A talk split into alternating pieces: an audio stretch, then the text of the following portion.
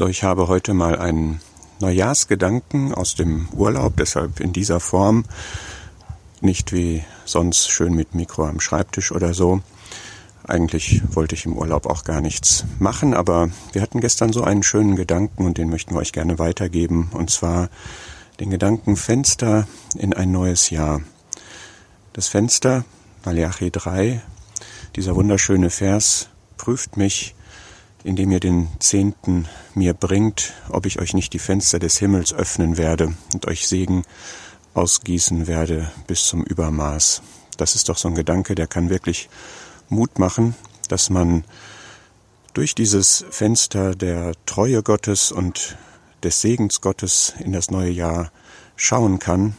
Und er spricht uns zu, dass wir stark und mutig sein sollen, dass wir uns wirklich auf seine Verheißungen stützen können, diesen Zehnten, was ihm zusteht, ihm bringen, aber es wird auf jeden Fall ein Gnadengeschenk sein, was er uns gibt, was wir nicht erarbeitet haben, was wir nicht erleistet haben, sondern was aus seiner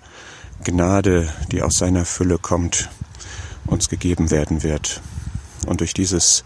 Fenster können wir wirklich in das neue Jahr schauen mit Zuversicht und uns wirklich verlassen auf den Gott, der immer derselbe ist.